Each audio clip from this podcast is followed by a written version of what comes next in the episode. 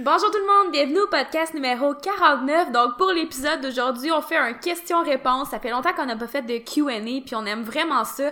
Donc on vous a demandé sur Instagram vos questions pour qu'on puisse euh, les répondre aujourd'hui. C'est ça qu'on va faire. Ça va risque d'être quand même un podcast assez chargé parce qu'on veut pas juste aller en surface sur chacun des sujets. On va aller un petit peu en profondeur, pas trop évidemment parce que sinon on, on pourrait faire un podcast en entier sur chaque sujet là, mais on va essayer de rendre ça intéressant malgré tout.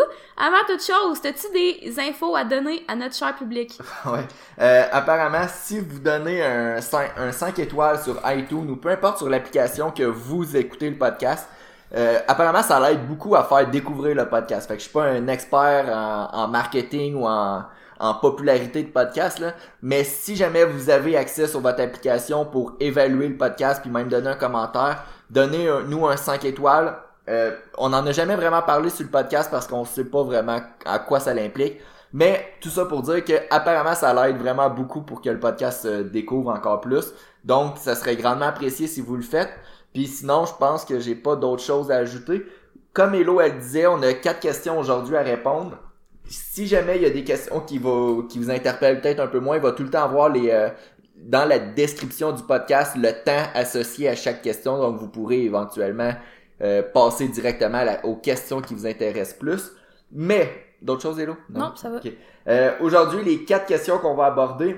La première question, ça va être, est-ce que faire de la flexibilité va aider au, au gain en powerlifting? Je sais que la question était surtout euh, par rapport au bench press puis le l'arc que vous pouvez faire au bench et le pontage là dépendamment le, le, pontage. le terme que vous utilisez euh, donc c'est en France ça qu'ils prennent ça ce ouais, là ouais. Ah, Souvent, ouais. je pense qu'ils utilisent pas le terme l'arche l'arc l'arche mais ils mais utilisent même en français c'est bizarre on le dit plus en anglais on a tendance à le dire en anglais Ouais. mais ben non l'arche mais c'est ça le pontage l'arche le pont appelez ça comme vous voulez on le, se le comprend fait de je faire euh, pense le, le dos courbé au, au bench. Euh, mais on va aussi parler des, des effets de la flexibilité en général au powerlifting. Parce que oui, il n'y a pas juste au bench que d'être flexible, ça peut avantager.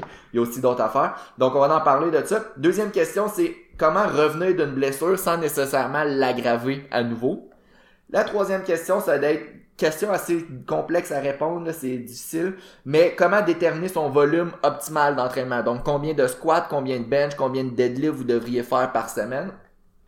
Puis finalement, la dernière question qui va être beaucoup plus rapide, euh, des suggestions de livres de développement personnel. Fait que l'autre, tu vas en avoir un, je vais en avoir un. On va dire chacun notre livre, puis ça va prendre 30 secondes comme ça. Euh, on va commencer par la première question. Donc, est-ce que faire de la flexibilité peut augmenter nos, euh, nos gains en powerlifting? Euh, on va commencer par répondre non seulement sur, euh, pas, pas juste dans le fond par rapport au bench, mais en général. Là. Tu voulais-tu commencer? Euh, ben oui, ben en fait, ok, ben c'est sûr que ça prend un certain niveau de mobilité, de flexibilité. Donc, dans une certaine mesure, il faut que vos muscles soient capables de s'étirer, il faut que vos articulations soient capables de bouger dans différents plans. Parce que le but, c'est d'avoir une technique qui est optimale. Donc, si par exemple, on prend un point technique super important au squat, qui est de garder la trajectoire de la barre, de la barre, de la verticale, ben pour ça, bon, faut un certain niveau de mobilité à la hanche, un certain niveau de mobilité à la cheville. Puis ça, si t'as pas ces points-là, ça risque d'affecter tes performances, tu risques d'être moins fort, tu risques de te blesser, etc. Donc oui, c'est sûr que quelqu'un qui est hypomobile, donc quelqu'un qui a de la misère à faire bouger son articulation dans un mouvement désiré, c'est sûr que ça peut l'aider d'aller travailler en flexibilité puis en mobilité parce que ça va lui permettre d'aller travailler dans des range of motion, des amplitudes de mouvement plus euh, propices à son sport. C'est ça. Euh, par exemple, il y a gros des euh, l'exemple classique là, en powerlifting, c'est souvent il y a du monde qui va avoir de la difficulté à atteindre la profondeur au squat là, c'est probablement le, le mouvement qui faut le plus de mobilité en powerlifting là, le squat. Fait que souvent de d'améliorer la mobilité justement à la cheville ou aux hanches, ça va permettre à- au client ou à l'athlète de justement avoir un squat qui est légal en compétition là aussi. Puis tu souvent qu'est-ce qu'on pense pas c'est que quand une, ar- une articulation fait pas le rôle qu'elle devrait, fait qu'on a plusieurs articulations au niveau de notre corps dont certaines qui ont besoin d'être plus stables et d'autres qui ont besoin d'être plus mobiles. Donc, si une articulation qui est censée être mobile ne joue pas son rôle, ça va souvent venir affecter l'articulation du dessus ou du dessus, des, dessous, voyons, qui, elle, aurait peut-être eu un rôle de, de stabilité. Donc, si mon articulation mobile joue pas un rôle, ben mon articulation qui est censée être stable va devoir compenser. Donc, elle sera plus capable de faire son rôle de stabilité. Puis là, tu sais, évidemment, les choses peuvent rapidement débouler comme ça, puis créer des problèmes techniques, créer des blessures, etc. Donc oui, tu sais, ça a l'air con comme ça, puis ça a l'air plate à dire, il faut que tu fasses tes exercices de mobilité, il faut que tu les fasses, tes exercices de flexibilité. Des fois, concrètement, c'est dur de comprendre pourquoi j'ai à les faire. Tu sais, je suis capable de squatter, mais, mm. tu sais, une blessure, ça peut vite arriver sans que tu t'en attendes réellement si tu prends pas la peine de régler ce que tu dois régler. Exact. Puis pour donner un, exemple un peu plus concret dans ce que tu disais, le, une articulation doit être mobile, d'autres doivent, être stables. Si on prend encore l'exemple du squat, par exemple, quelqu'un qui manque de mobilité à la cheville ou à la hanche, plus que la personne va descendre, tu vas, vu que ces articulations qui normalement devraient être mobiles ils sont immobiles parce qu'il manque justement de mobilité. Ça va être d'autres articulations, comme souvent on va voir le dos, qui va commencer à rondir pour justement compenser le manque de mobilité à ces deux articulations-là. Ben, en vrai, le, meilleur exemple aussi, c'est directement pour avoir deux articulations qui sont directement une au-dessus de l'autre, c'est de prendre le manque de mobilité à la cheville qui va mener, par exemple, au genou qui sera plus capable de garder son bon aliment avec le pied. Donc, par exemple, le genou pourrait rentrer vers l'intérieur, exemple parce que tu manques de mobilité à la cheville. Pour pouvoir produire le mouvement, le corps va trouver une façon, puis souvent ça va être par des compensations qui sont pas nécessairement adéquates, tu sais. Mm-hmm. Fait que c'est super important.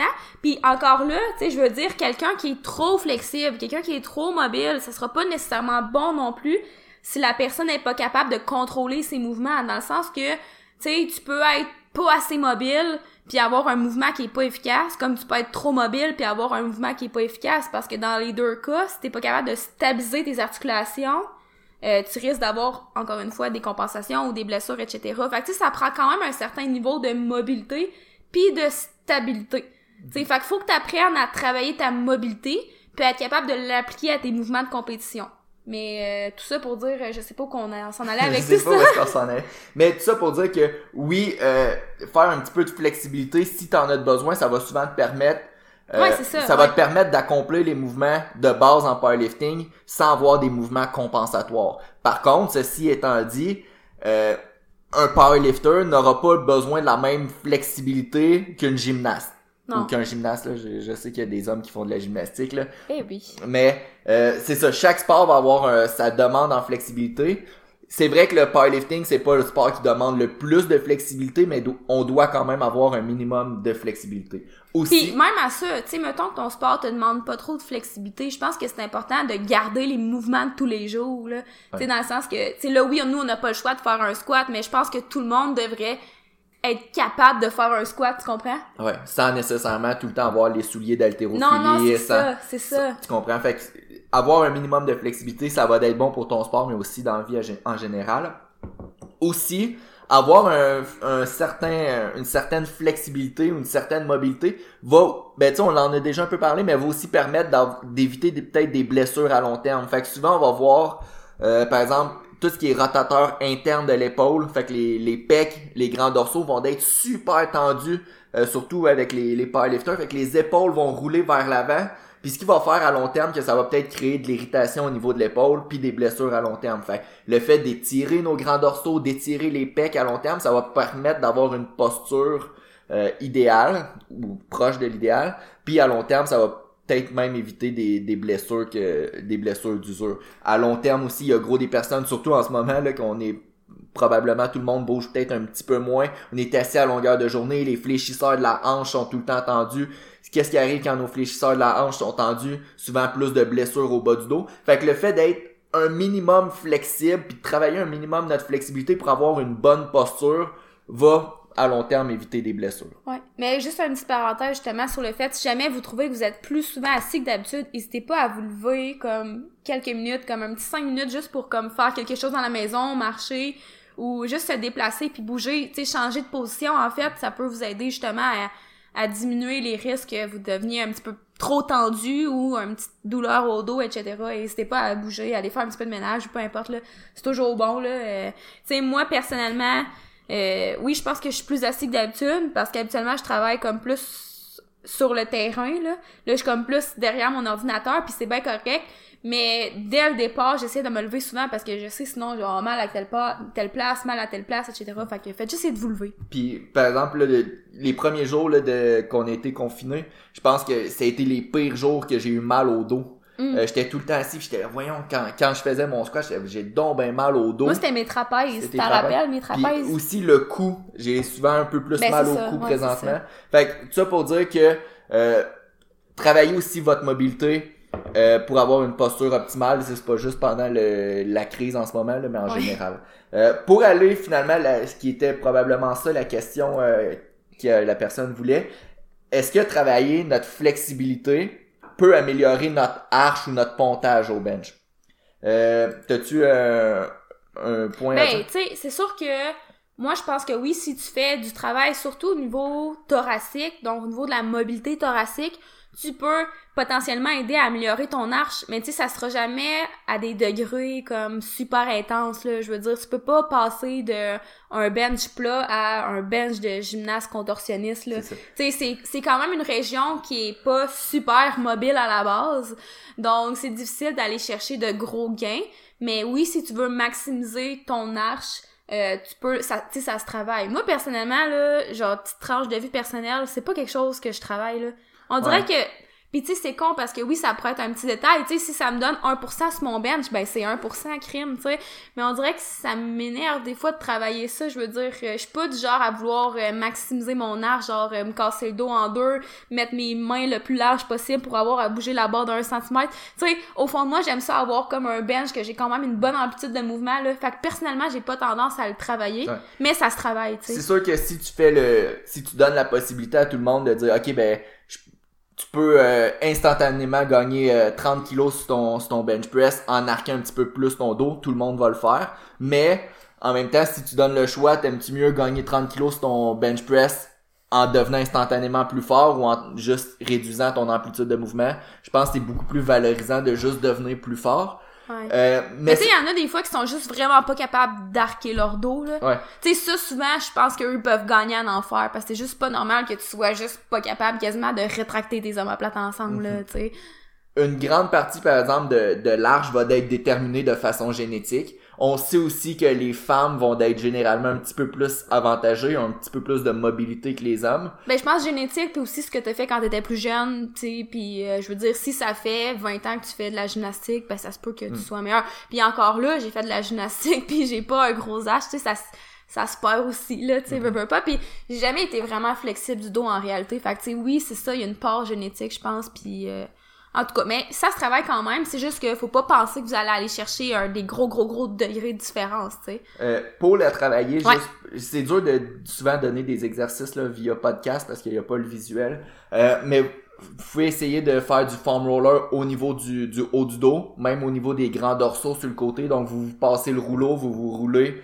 Euh, J'aime bien avoir deux balles euh, collées Ouais. Fait que il y en a qui appellent ça la pinotte, je pense, mais ça ressemble vraiment à une arachide là, mais c'est deux balles collées ensemble, ça s'achète en magasin ou ça se fait très bien aussi avec deux balles de tennis euh, puis un peu de ruban, mais moi j'aime vraiment ça pour euh, faire euh, la, la région à côté des vertèbres là. C'est ça, fait que vous pouvez faire la région thoracique avec le foam roller. Sinon, ce que j'aime c'est que c'est difficile de travailler la la mobilité thoracique en faisant juste de l'extension de la colonne euh, le fait aussi, la région thoracique est super bonne pour faire de la, rotation aussi. Fait que le fait de faire de la mobilité euh, thoracique en faisant de la rotation, vous pouvez marquer sur YouTube le, euh, comment je pourrais, mettons, mobilité thoracique, rotation, vous allez trouver plein d'exercices, mais le transfert entre la rotation puis l'extension de la colonne va se faire. Mhm. Fait que tous les exercices qui vont faire de la rotation au niveau thoracique va vous aider. En fait, je ferais les deux. Je commencerai par du rouleau formulaire, mais je ferais pas juste le rouleau. Non, c'est je combinerais le rouleau à des exercices de mobilité, d'extension thoracique et de rotation thoracique. Puis ensuite, je pourrais aller faire mon bench, par exemple, pour qu'il y ait une espèce de transfert, là, mhm. de pas juste le faire pour le faire. Puis finalement, un point qui va peut-être avoir encore moins d'importance, mais euh, ça serait peut-être de travailler les fléchisseurs de la hanche, surtout pour les personnes qui mettent leurs pieds quand même assez euh, vers l'arrière quand ils se placent. Fait que si vos pieds sont vers l'arrière dans votre bench, puis vous avez les fléchisseurs de la hanche tendue, ben c'est peut-être un facteur qui vous limite justement à pouvoir arquer encore plus. On sait aussi que plus vos pieds vont être vers l'arrière, plus ça va être facile de créer un, un gros arc. Fait que euh, essayez de jouer là-dessus si vos fléchisseurs de la hanche sont Fait que les tendus. fléchisseurs, c'est les muscles qui sont en avant de la hanche, là, si on Ouais. veut, là. Exact. Fait que le muscle, quand vous voulez lever votre genou vers le haut, c'est ce muscle-là qui se Ouais. contracte. Mais des fois, c'est dur à imaginer en podcast, là. Ouais. On essaye de vous rendre ça euh, plus facile. Fait que, euh, je pense que ça fait pas mal le tour pour la première question. Juste un petit résumé. La- faire de la flexibilité, ça vous nuira pas en powerlifting tant et si longtemps que vous êtes capable d'avoir de la stabilité dans votre articulation. Même que ça peut prévenir les blessures Mais à c'est long comme il terme. faut un équilibre entre mobilité puis stabilité, en vrai, Mhm. pour être optimal. Fait que, puis pour le bench, euh, prenez note que si vous êtes incapable d'arquer votre votre dos en ce moment, ben il y a peu de chances que vous ayez la possibilité un jour d'avoir un bench, que vous ayez aucune amplitude de mouvement tellement vous avez le dos arqué. Mais ça se travaille quand même un petit peu. Faites de la mobilité thoracique, de la rotation thoracique, puis peut-être essayer les fléchisseurs de la hanche, euh, euh, de, les détendre un peu plus. Notre deuxième question. Euh, revenez d'une blessure sans nécessairement l'aggraver ou retomber dans le processus de blessure. Comment y arriver? Pour retourner à nos performances initiales. Mhm. Euh, on a déjà fait un podcast là-dessus. C'est notre podcast numéro 34. Si c'est quelque chose vraiment qui vous intéresse sur la gestion de blessures, l'aspect mental, l'aspect physique, comment revenir? Parce que je pense que dans ce podcast-là, on parlait justement de- des lots, toi, quand tu t'étais blessé au dos, puis finalement, comment ce qui était arrivé pour que tu reviennes de ta blessure. Pour vrai, on dirait, je m'en rappelle plus tard, mais 34, ça fait pas si longtemps. Mais ça fait 15 podcasts, fait que ça fait au moins 30 semaines. Ah ouais, c'est ça. Fait que ça fait quand même un petit bout. Ouais, quand même, dans le fond. Euh, mais sinon, rapidement, on va quand même répondre. T'avais-tu quelque chose qui te venait en tête? euh? Ben, je pense que la première affaire qui me vient tout le temps en tête, c'est de pas avoir peur de prendre du recul parce que notre réflexe, souvent, quand on a mal à quelque part, des fois, je pense que c'est comme de se fâcher puis de vouloir comme s'ambitionner vraiment sur quelque chose puis de dire ah ça va passer, ça va passer ou de se décourager puis de dire ah je vais je vais l'essayer pareil mon mouvement voir si ça me fait mal ou pas. Je pense que c'est vraiment important de pas avoir peur de prendre du recul puis c'est pas grave même si tu fais pas les levées de compétition pendant un mois, deux mois, trois mois si tu as une vision à long terme. Souvent, on s'attarde tellement au court terme, on veut tellement performer maintenant qu'on oublie que, tu sais, dans 10 ans, tu veux-tu être encore en santé puis en train de t'entraîner? Probablement que oui. Donc, c'est pas grave de prendre du recul si ça peut te permettre de revenir meilleur par la suite puis d'aller chercher de meilleures performances dans, dans une année, dans deux années, etc. Donc, de pas avoir peur de prendre du recul, de pas avoir peur de diminuer certains exercices, peut-être diminuer le volume sur certains ex- exercices, en enlever carrément.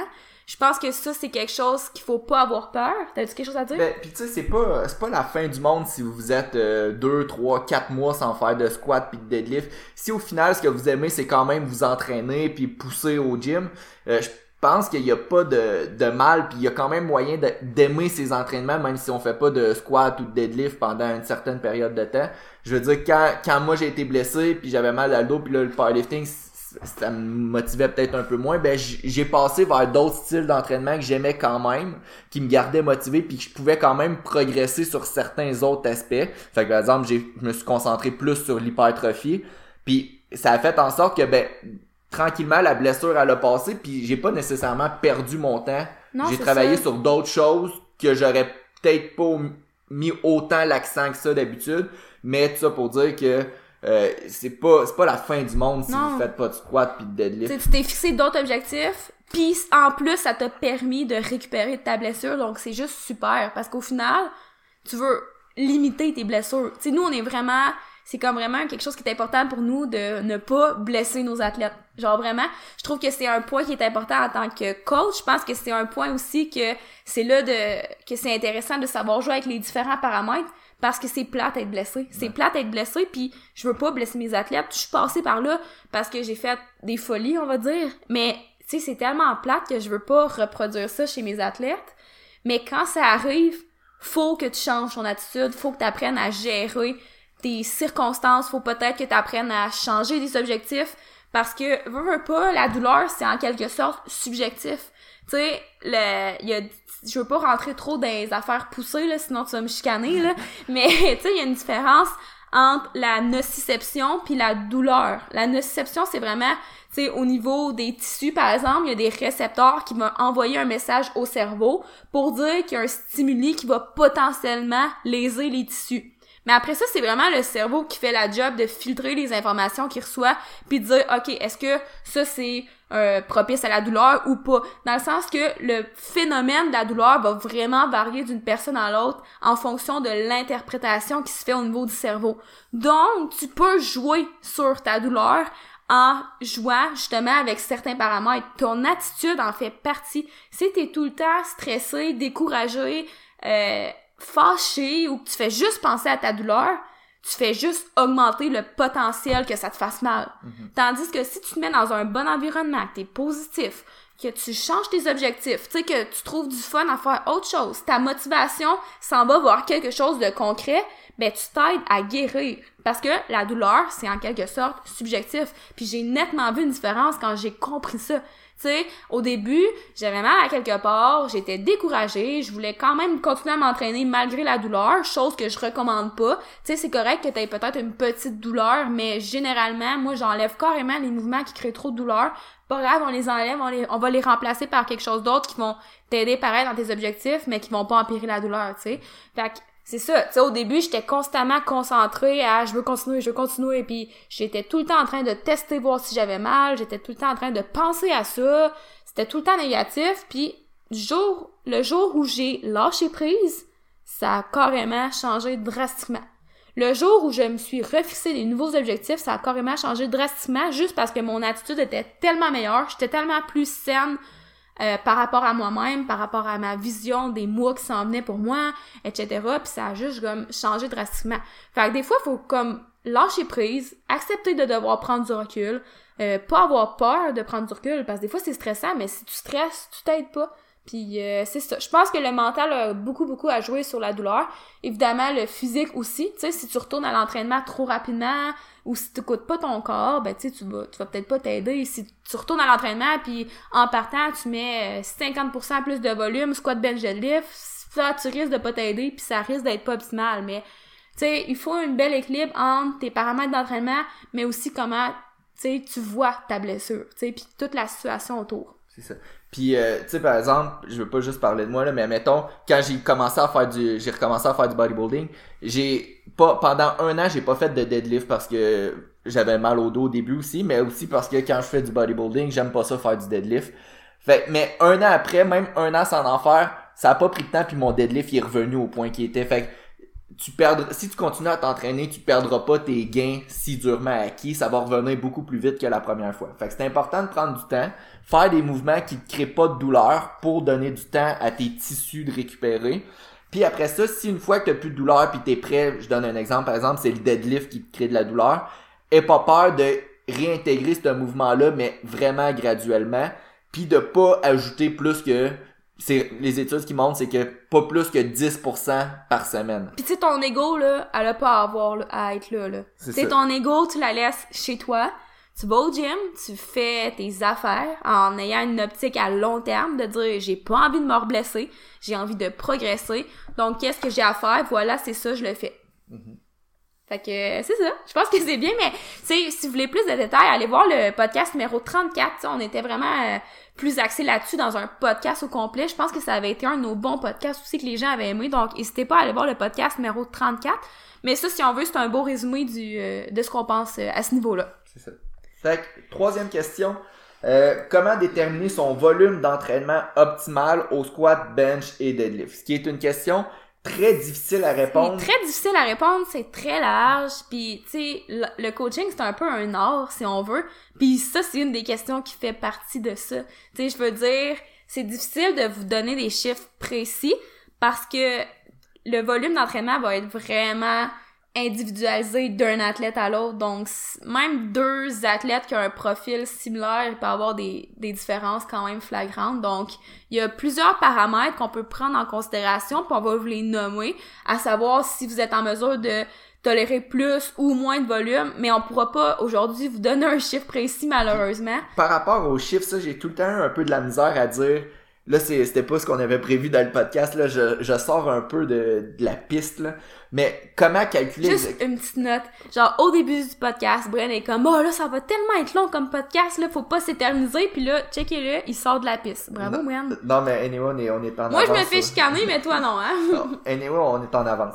Fait que, ok, boss. co- comment est-ce qu'on calcule le volume exactement? Parce que souvent, euh, le volume d'entraînement à l'école, puis dans n'importe quel livre qu'on qu'on de sur la, la périodisation d'entraînement, c'est le nombre de séries multiplié par le nombre de répétitions multiplié par la charge. Mhm. Fait que quand quelqu'un dit, par exemple, c'est quoi le volume que je devrais faire, c'est c'est tellement difficile de répondre à une question parce que la formule en tant que telle est pas bonne.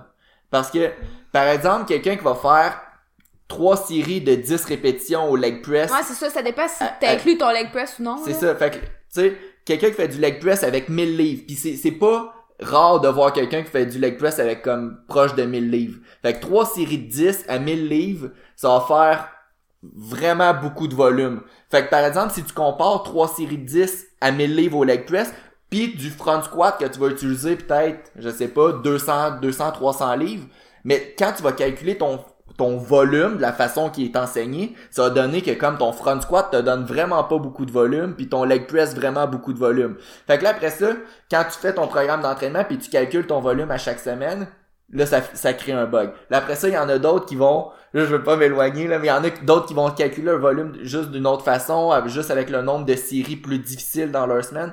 Fait que, en tout cas, tout ça pour dire que calculer le volume, c'est vraiment difficile. Ben, je pense que c'est plus comme difficile à univers...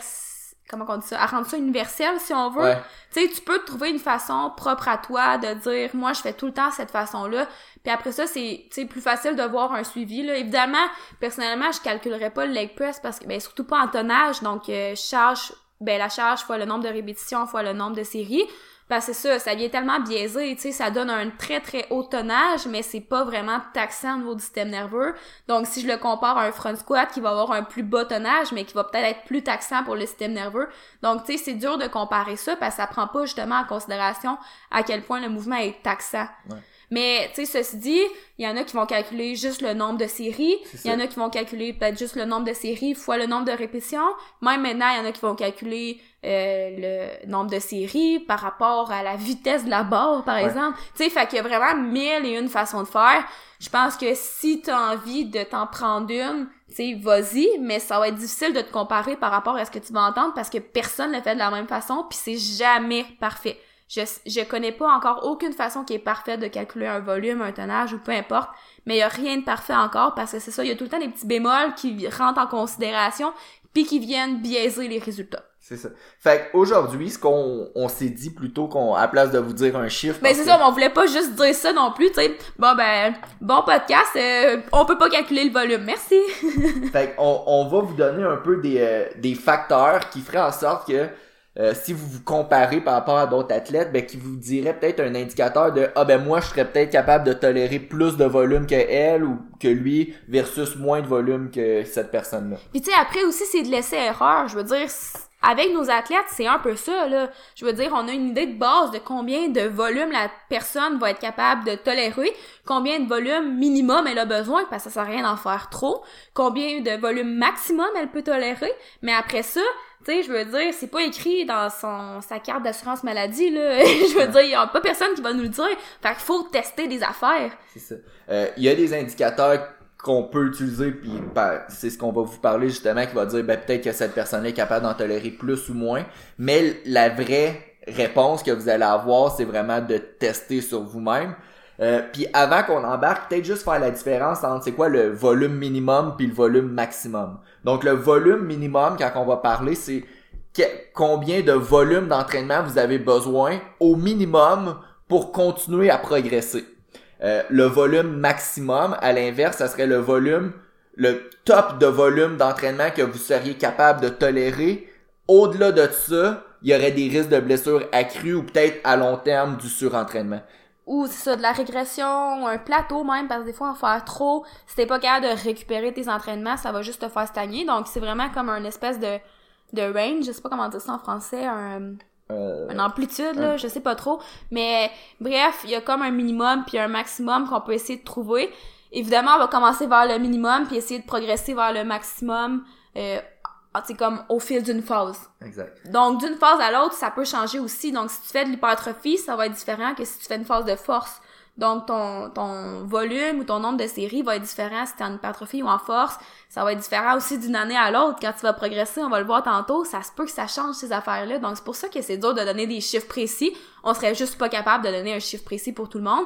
Mais ceci dit, il y a différents facteurs qu'on évalue pour essayer de d'adapter le plus possible à la personne. Le premier étant le sexe. Donc ça, on en parle quand même assez souvent. On a fait un podcast aussi là-dessus, une vidéo en tout cas. Le Ouais, on a podcast, fait je sais un plus. podcast, ouais. Ouais, ok. Euh, pour euh, en ce qui a trait à les différences entre les femmes et les hommes, puis un des facteurs, c'est que les femmes vont généralement être en mesure de tolérer plus de volume et plus de densité aussi dans un entraînement.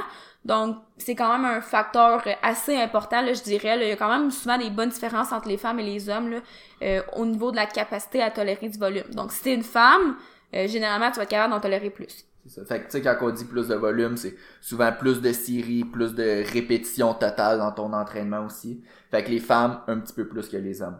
Le deuxième facteur, ça va être le poids du corps. Euh, plus vous êtes léger, dans les petites catégories de poids, généralement, plus vous allez être capable de tolérer de volume.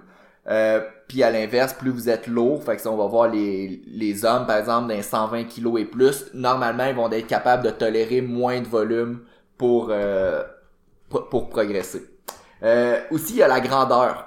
Souvent, on dit, euh, souvent, c'est, je sais pas si c'est encore vraiment populaire là, de dire ça, mais ah, toi, t'es, euh, t'es petit, t'es avantagé, toi, t'es grand, t'es désavantagé. Euh, mais au niveau du volume d'entraînement, quelqu'un qui est grand va généralement d'être capable de tolérer moins de volume d'entraînement à cause de justement l'amplitude de mouvement il est plus grand, fait que ça fait plus de, de travail à accomplir. Mécanique, Travail ouais. mécanique à accomplir.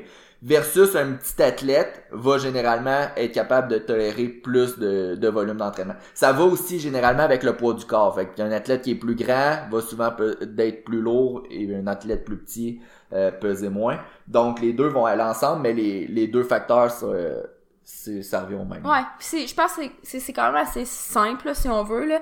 Ensuite, pour euh, compliquer un petit peu les choses, ça va être par rapport au niveau de la force de la personne. Mais plus un athlète est fort, et ça va être la même chose avec l'expérience, donc les athlètes plus expérimentés, plus un athlète est fort et plus son minimum de volume requis pour progresser va être élevé. Par contre, son maximum de volume qu'il va être capable de récupérer, puis le maximum de volume à ne pas dépasser, va être plus bas. Donc l'amplitude entre le minimum puis le maximum va être plus euh, plus petit, plus court si on veut. Donc c'est quand même un paramètre important. Donc à la base, il y a besoin de plus de volume, plus il est fort, plus il est expérimenté, mais il faut faire attention parce qu'on peut tomber plus rapidement si on veut dans l'excès puis dans le risque de blessure. Donc je pense que c'est super intéressant à prendre en considération. Pour donner un exemple, là, par exemple, euh, un débutant, on a dit qu'il n'y avait pas nécessairement besoin de beaucoup de volume parce que il est tellement inexpérimenté, juste le fait de regarder une vidéo YouTube sur comment faire du bench press va peut-être améliorer son bench press. Puis tu sais, c'est ça, ça y en prend pas beaucoup pour s'améliorer.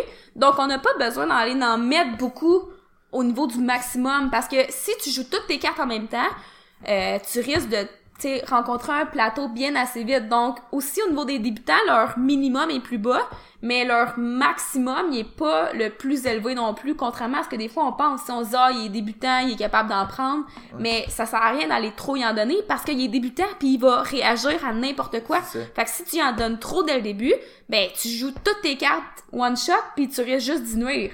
Donc généralement, c'est les intermédiaires qui vont être capables de tolérer le plus de volume. Ça. Pour euh, aussi donner l'exemple des lovers avancés, si on prend par exemple ceux qui connaissent Ray Williams qui squatte au-dessus de 1000 livres, euh, pour lui regarder une vidéo YouTube sur comment faire euh, du squat, ça va pas améliorer son squat, fait qu'il faut quand même vraiment un gros minimum de, de stimulus pour se pour progresser.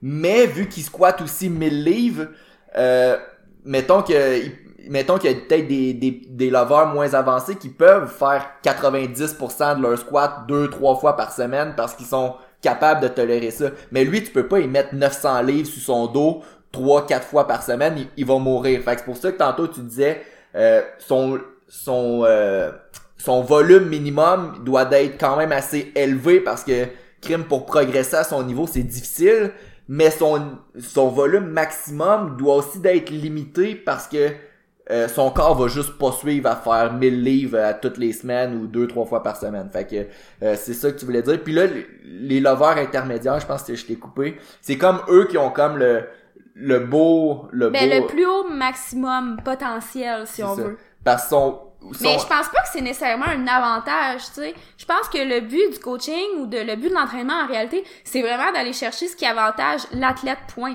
Tu sais, c'est pas d'aller chercher c'est qui le plus avantageux, là. C'est d'aller avantager l'athlète que t'as devant toi en fonction des paramètres que t'as, tu sais. Puis en fait, ça c'est exactement comme j'ai dit au début, euh, similaire pour les lovers à- expérimentés. Donc euh, plus ça fait longtemps que tu t'entraînes. Donc généralement, plus ça fait longtemps que tu t'entraînes, plus ton minimum de volume va être haut, mais ton maximum va être va être un petit peu plus bas parce que c'est ça, ton amplitude entre le minimum et le maximum va être plus euh, rapprochée. Donc tu peux plus facilement déborder si on veut puis euh, tomber dans le risque de blessure, etc. Puis c'est aussi la même chose avec l'âge. Donc généralement quand t'es plus jeune, tu vas mieux récupérer, euh, t'en as pas besoin de beaucoup nécessairement pour avoir du progrès. Puis plus l'âge augmente, plus le minimum va devoir augmenter aussi. Par contre, quand l'âge augmente, le maximum va aussi diminuer, comme pour euh, les leveurs plus expérimentés puis les leveurs plus forts. Donc les leveurs plus âgés vont peut-être avoir besoin d'un petit peu plus de volume, mais il faut faire attention parce que ils peuvent rapidement rencontrer aussi le maximum de volume qu'ils vont être capables de récupérer. ça devient complexe là, avec, le, Ouais, ça devient avec le complexe. maximum, minimum, euh, etc. Mais tu sais, gardez ça simple. Si vous avez 58 ans, euh, c'est normal que vous soyez peut-être pas capable de tolérer le même volume qu'une jeune fille de 52 kilos qui a 21 ans. Fait que tu sais, c'est juste logique, votre récupération est Puis tu sais, c'est différent aussi si t'as 58 ans puis tu commences à t'entraîner. Là, on, on change les paramètres un peu. On va résumer les, les Ouais. paramètres tantôt, mais ça, si on les prend individuellement, c'est ça que ça donne. Euh, aussi, là, on va les regrouper tout ensemble, là, mais théoriquement, c'est trois paramètres individuels. C'est plus les habitudes de vie, en vrai. Là. C'est ça. La diète, le sommeil, le stress, on en parle souvent, c'est comme euh, trois de nos quatre piliers là, pour... euh, je sais plus comment on disait ça. Les euh, quatre piliers essentiels. là. Une, à- une vie en, en santé. Donc, la diète, le sommeil, le stress. Donc, la diète, on la veut de qualité. On veut une bonne diète. Le sommeil aussi, on le veut de qualité. Puis le stress, on le veut bas le plus possible. Donc, quelqu'un qui a une bonne diète, un bon sommeil, puis une bonne gestion du stress, ça va faire baisser son minimum de volume requis parce qu'il va être capable de vraiment bien récupérer puis d'avoir plus d'adaptation facilement si on veut. Mais par contre, ça va... Oui, excuse. Ouais. Euh, c'est juste, par exemple, quelqu'un qui a une bonne diète, un bon sommeil, un bon, puis un stress adéquat. Euh, par exemple, pour lui, faire trois séries de cinq répétitions au squat, il va probablement avoir plus de gains que quelqu'un qui fait la même, le même trois séries de cinq répétitions au squat, mais qui est stressé. Parce qu'il que ré- c'est il ça. récupère mieux, c'est ça. Ce même entraînement-là, il en a besoin de moins parce que justement, il va devenir plus efficace. C'est un peu comme quelqu'un euh, qui digère mal versus quelqu'un qui digère bien. Tu sais, deux personnes qui mangent le- la même nourriture, même nombre de calories, mais il y en a une que, tu sais, c'est presque pas absorbé, les vitamines sont presque pas absorbées versus quelqu'un qui a une bonne gestion. Mais tu sais, ça vient jouer même si c'est le même nombre de calories, tu me suis? En Ouais. tout cas, bref, c'était une petite parenthèse. Mais tout ça pour dire que si vous avez une bonne diète, une- un bon sommeil, une bonne gestion du stress, c'est ça, ça fait baisser votre minimum que vous allez avoir besoin pour pro- progresser. Mais ça vous donne aussi la chance d'avoir un plus haut maximum potentiel parce que tu récupères bien justement.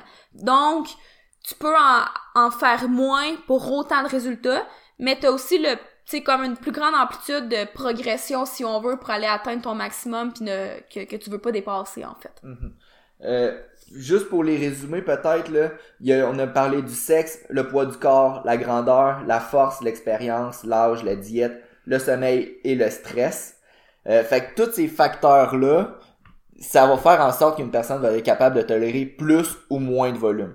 Après ça, comme on a dit tantôt, ça dépend de milliers d'autres facteurs parce que euh, chaque personne va programmer ses entraînements différemment. Puis tu sais, ces paramètres-là sont pas fixes. Non, c'est C'est ça. ça l'affaire. Ben, à part le sexe, euh, c'est pas mal le seul qui est fixe, là, mais, tu sais, ils sont pas fixes, puis ça va varier dans le temps. Ton expérience, ça va changer. Ton, ta force, ça va changer. Ton âge va changer. Mhm. Tu sais, tu peux, à la limite, contrôler ta diète, ton sommeil, ton stress, mais encore là, c'est jamais fixe. Donc, c'est toutes des choses qui vont varier. Donc, si t'adaptes pas tes entraînements avec ces affaires-là qui changent, ben c'est sûr que tu risques d'avoir un plateau, des blessures ou peu importe, tu risques d'avoir des résultats que tu veux pas vraiment en fait là. Puis aussi, de façon générale, plus dans vos entraînements, vous utilisez un programme qui va près de l'échec, plus votre volume aussi va d'être bas, puis plus vous entraînez, vous avez, Mais devrait être bas. devrait d'être bas, puis plus vous utilisez des entraînements qui sont en sous-maximal, plus vous allez être capable de tolérer du volume. Fait que tu sais, ça peut, ça peut être facile de faire, euh, je sais pas moi, 20 séries de 2 à 70%, Mhm. mais si tu fais 20 séries de 2 à 90%, c'est sûr que tu vas casser aussi. Fait que c'est juste... Puis il y a pas nécessairement une, me- une meilleure façon que l'autre. Il y en a juste souvent une plus adaptée à l'athlète en question, c'est ça, que l'autre, là.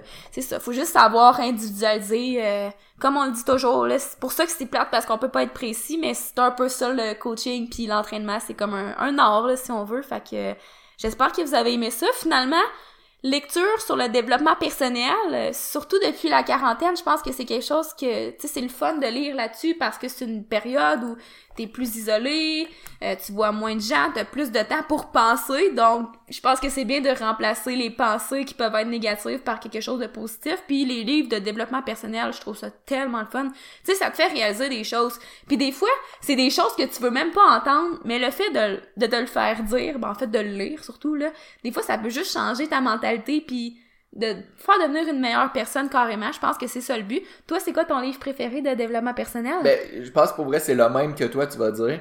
Mais même pas fini. ouais, je il me reste euh, quelques pages là, parce que tu voulais le lire. Mais celui que je viens de finir, je l'ai vraiment aimé. Ça s'appelle Can't Hurt Me. Euh, c'est de David Godgin. Fait qu'en vrai, c'est en vrai c'est comme son histoire. Puis à chaque fin de chapitre là, dans son histoire, il donne des des, euh, des réflexions. De Euh, la théorie ou des réflexions? c'est des réflexions, mais tu sais, des, des petits trucs, là. Par exemple, oh, je veux pas m'embarquer trop là-dedans, mais il y en a un, mettons, ça T'avais s'appelle... 30 secondes, t'avais dit. Euh, mettons, il y en a un, que ça s'appelle le, le pot de biscuits. Fait que c'est, par exemple, c'est comme si tu t'imagines si t'avais un pot de biscuits, mais chaque biscuit représente euh, un sentiment qui t'a fait te sentir extrêmement fier de toi, puis extrêmement compétent. Puis quand tu passes des étapes dans ta vie qui sont difficiles ou plus challengeantes, ben tu vas une fois de temps en temps ouvrir ton pot de biscuits pour te rappeler euh, l'émotion que tu ressentais dans cette période-là quand t'avais t'as réussi cet objectif-là, par exemple. Fait que, tu sais, c'est comme plein de petits trucs comme ça de... Fait que, puis son Ça serait, histoire... ça serait plus simple de l'écrire sur un papier, par exemple. Mais ça pour dire que... Je comprends pas le biscuit. Mais en tout cas, euh, vous pourrez, vous pourrez lire le livre. Puis si jamais le livre vous intéresse, ben vous, en tout cas, vous pouvez aussi écouter l'interview de Joe Rogan qui a interviewé le- l'auteur de ce livre-là, le David Godgin. Son histoire est exactement dans le podcast, exactement comme le, le livre. Là, Ah. Fait que Est-ce que c'est juste en anglais? euh, je pense que c'est juste en anglais malheureusement. Mais c'est super, super de bon livre. Toi, Hello? Euh, moi, c'est L'art subtil de s'en foutre. Je l'ai lu en anglais, donc euh, The Subtle Heart of Not Giving a Bip. Mais non, ça... que je me suis trouvé drôle. Mais ouais, euh, j'ai vraiment aimé ça. Pour vrai, chaque chapitre, j'étais comme wow, j'avais tellement besoin d'entendre ça là. Donc l'art de s'en foutre, ben j'ai pas vraiment d'autre chose à dire là, faut juste le lire. C'est comme vraiment un must pour moi. C'est le livre que j'ai le plus aimé lire de toute ma vie. Pour vrai là, à chaque chapitre, j'étais comme wow. Puis il y a une suite à ça, je l'ai pas lu encore, mais je vais probablement la lire. Je sais pas s'il y en a qui l'ont déjà lu. Si le 1 était meilleur que le 2, je pense que le 1 c'est vraiment le livre, mais j'ai quand même hâte, de voir euh, le 2 parce que l'auteur, j'aime vraiment sa façon d'écrire. C'est vraiment vraiment le fun à lire, c'est c'est comme facile à lire. Mais bref, en tout cas, j'ai réalisé plein de choses grâce à ce livre-là. Je l'adore, je le vous conseille fortement. C'est mon livre préféré à vie. Si vous l'avez pas lu, faut vous l'ajouter à votre liste. Donc, lui est disponible en français, L'art subtil de s'en foutre. Il l'a aussi en anglais. Puis, si on peut en rajouter un dernier, peut-être, Ouais. je pense que... plus un- au niveau de la, de la préparation euh, mentale. Euh, c'est pas un livre de. ben, c'est comme un peu un développement personnel aussi, là, mais c'est plus c'est vraiment plus de la préparation mentale dédiée aux athlètes. Mon livre préféré de toutes, c'est euh, The Champion's Mind de Jim Afromo. J'espère que je. mais j'espère que je dis bien son, son nom. Là. Fait que J-I-M espace A-F-R-E. M-O-W. Fait que The Champion's Mind, c'est vraiment un livre de psychologie du sport. Fait que ça parle de comment se fixer des objectifs, comment avoir un discours interne positif, tout le Mais c'est pas trop théorique non plus. Non, c'est Il y a ça, beaucoup d'exemples et... euh, beaucoup beaucoup de, de quotes là Ouais, de ça, ouais, plus de quotes, beaucoup d'histoires en- Ouais. entre temps fait que ça se lit super bien je pense que je l'ai lu en deux jours quand j'ai eu le livre c'était super bon fait que pour les plus euh, style athlète là ce livre là je le recommande je sais pas s'il existe en français Mais je pense qu'il y a une suite aussi, celui-là. Ouais, ça s'appelle The Champions Comeback, que je vais l'avoir bientôt parce que vrai? ouais, un de mes clients me. Il l'a acheté puis là j'ai dit ah tu, tu peux-tu me le prêter? Fait que Je pensais que tu l'avais commandé en cachette. non non, je vais l'avoir bientôt. Fait que euh, j'espère que vous avez aimé le podcast. Euh, si jamais vous avez aimé le podcast, n'hésitez pas à donner un 5 stars review sur iTunes ou podcast ou peu importe la- l'application que vous êtes. Puis euh, ça va nous aider grandement. Puis sur ça, je pense qu'on va se revoir dans deux semaines. D'autres Dans deux semaines? Non. Dans deux semaines. Donc merci et à la prochaine.